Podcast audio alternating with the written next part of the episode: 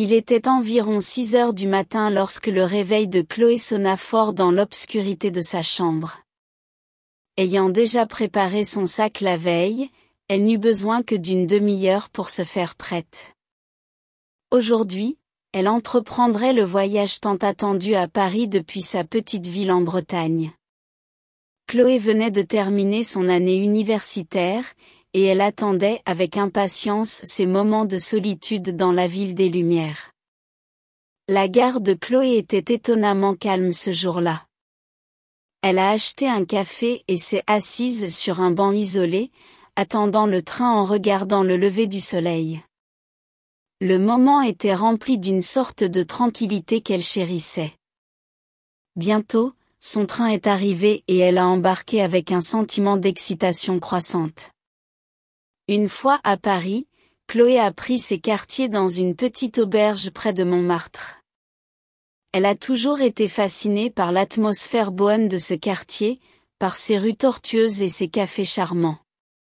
Pour son premier jour, elle passa une grande partie de son temps à se promener dans le quartier, prenant des photos de tout ce qui retient son attention. Les jours suivants, Chloé a exploré les diverses attractions de Paris la magnifique Tour Eiffel, la majestueuse Notre-Dame, les Champs-Élysées animés et bien plus encore, elle les a tous visités. Cependant, le Louvre était son préféré parmi tous. Elle y passa toute une journée, admirant les chefs-d'œuvre artistiques de peintres célèbres. Une semaine après, Chloé s'est retrouvée dans un charmant café parisien, sirotant un café et réfléchissant aux aventures qu'elle avait vécues au cours de la semaine.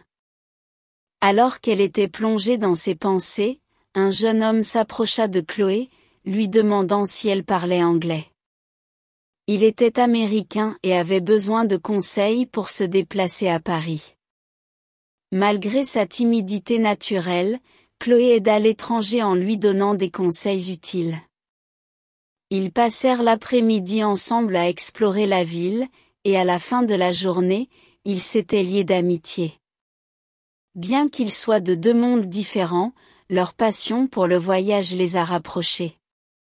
Le voyage de Chloé a pris fin une semaine plus tard, mais son cœur était plein d'expériences incroyables. Elle est rentrée chez elle avec un nouveau sens de l'indépendance et une nouvelle amitié qui a transformé son voyage. Paris n'était plus seulement la ville des Lumières pour elle, c'était maintenant le lieu d'un voyage inattendu et d'un souvenir précieux.